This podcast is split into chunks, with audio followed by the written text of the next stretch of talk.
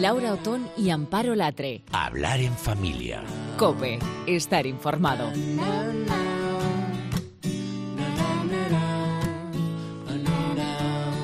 Llega el buen tiempo, Laura, y en Hablar en Familia nos apetecía abordar algún tema que tenga que ver con hacer calle.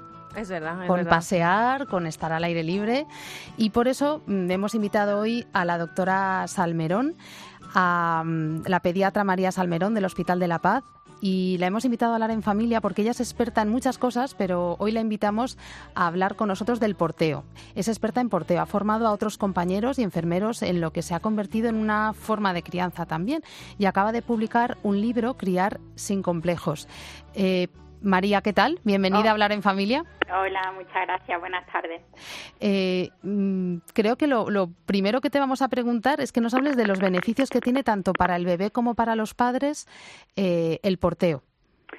Pues la verdad que son múltiples. Quizás una de las cosas más importantes y también yo creo que para los papás más desconocidas es que cuando un bebé está en contacto íntimo con el porteo, porque yo, bueno, yo creo que es importante también explicar qué es el porteo. Eso te iba a decir, porque yo digo, si alguien nos está escuchando, a mí, Sí. a ver, el- el- por ejemplo, el porteo sé lo que es porque estoy en el mundo, pero me ha pillado mayor, es decir, yo Igual lo he dado por- por, lo supu- de he dado por portear, supuesto que la claro. gente lo iba a saber, ¿cierto? Ahora, ahora te voy a preguntar algunas cosas, pero es verdad que es portear eh, en primer Empecemos lugar. sí. por ahí, venga. Eh, pues el porteo ergonómico es un sistema de transporte que asegura un contacto permanente entre el bebé y la persona adulta que lo portea, que generalmente es el papá o la mamá, pero no tiene que ser siempre así. Y eh, lo más importante es que sea ergonómico porque lo que hace es respetar eh, la anatomía y la fisiología y el desarrollo tanto del bebé como del, como del adulto.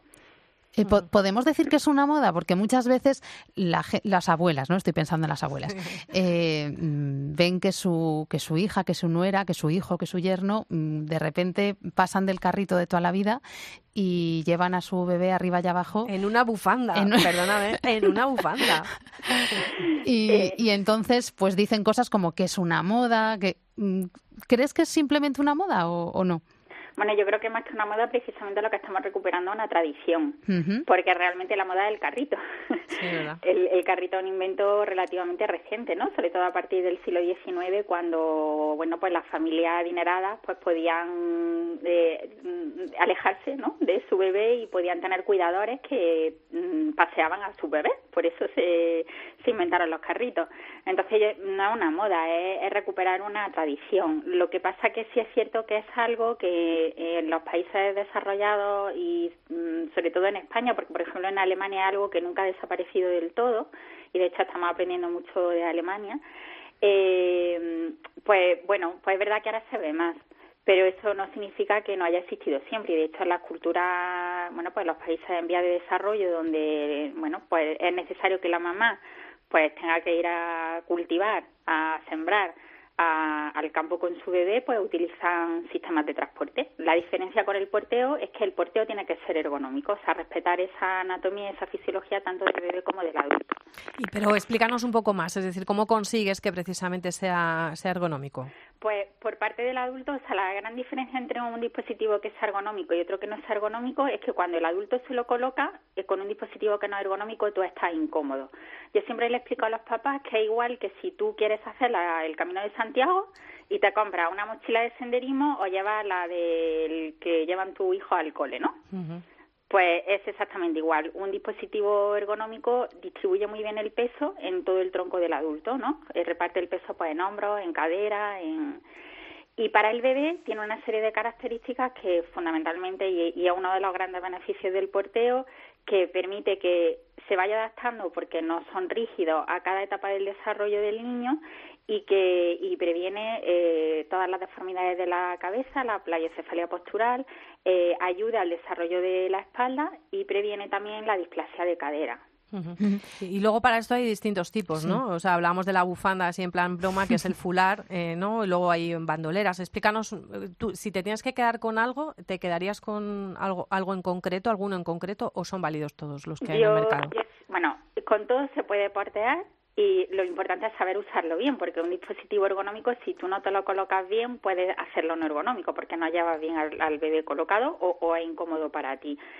Dentro de todos los sistemas ergonómicos todos se pueden utilizar, pero es verdad que, por ejemplo, la bandolera, al llevar la carga del bebé sobre todo en un hombro, eh, pues un sistema que para, para usarlo como porteo intensivo durante muchas horas a lo largo del día, pues igual en un niño mayor no es lo más recomendable. Pero yo siempre le, le digo a los papás, y de ahí la importancia de la asesoría de porteo, que lo que hay que hacer es ir a un asesor de a una asesoría de porteo y que tú puedas probar todos los dispositivos y puedas decidir eh, según tus necesidades pues qué es lo que más se adapta a tus circunstancias. Hay familias que por ejemplo solo quieren tener un dispositivo para toda la eh, mm, o sea todo el tiempo que dura el porteo. Hay familias que quieren que sirva para papá y para mamá. Hay familias que por ejemplo no quieren los fulares porque no quieren aprender a anudar entonces ya ahí es que también depende mucho de las necesidades de cada familia. Bueno, lo que está claro es que esto tiene una técnica, tiene una técnica y es importante mm, informarse bien porque porque las espaldas de los papás eh, se pueden resentir bastante. O sea que si no se hace bien hay unos riesgos que no son en absoluto tontos. Eso Ahí no estoy muy de acuerdo porque siempre, aunque utilices mal un dispositivo, te va, a te va a redistribuir el peso mejor que si tú llevas al niño en brazos sin ningún tipo de dispositivo. bueno, claro. pero sí que existen unos riesgos, ¿no? Eh, pues igual que si lleva a tu bebé en brazos. Claro, claro, claro. Sí, pero me refiero, uno normalmente no sale a la calle mucho rato con el bebé en brazos tres horas. Me quiero decir. Por eso lo que ocurre es que muchas veces cuando el dispositivo no se ajusta bien o utiliza un dispositivo que no es ergonómico, lo que ocurre es que abandona el porteo. o dejas de utilizar ese dispositivo porque no estás cómodo. Y esa es la gran pena, ¿no? O sea, que por no usarlo bien, al final se abandonen familias que realmente lo quieren usar porque no lo están haciendo bien.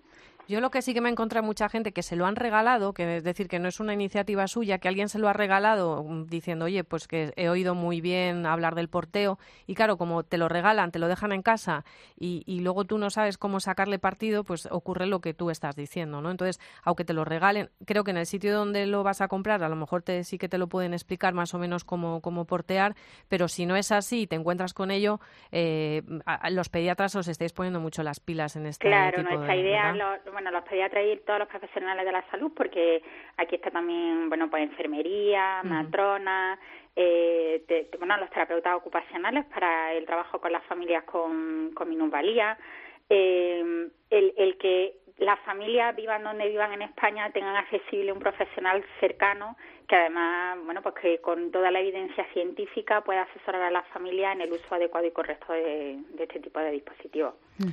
Bueno, María, la verdad que queremos darte las gracias por acercarnos a este mundo del porteo, que nos has demostrado que no es una moda. Tenemos que hablar de tu libro, de Criar sin complejos, porque es verdad que que, bueno, pues a mí me pilla ciertas cosas, ya lo digo siempre, el otro día me decía alguien, siempre te estás ah, eh, poniendo años, pero es que es verdad, no es lo mismo criar en, un momento No se leen igual los libros. Los libros de una manera de otra, pero yo reconozco que si lo hubiera descubierto a tiempo, pues hubiera huido de muchas cosas y me hubiera ayudado mucho, entonces creo que es importante que, que un libro escrito por una pediatra como tú, con una sensibilidad como la que expresas en, en el libro, tratando ciertos temas, hay que conocerlo. Yo ya lo he pasado por WhatsApp a todas las, a las amigas que conozco que, que están criando, así que tienes que venir otro día para hablarnos de lactancia, para hablarnos de los abortos naturales, cómo afrontar esto.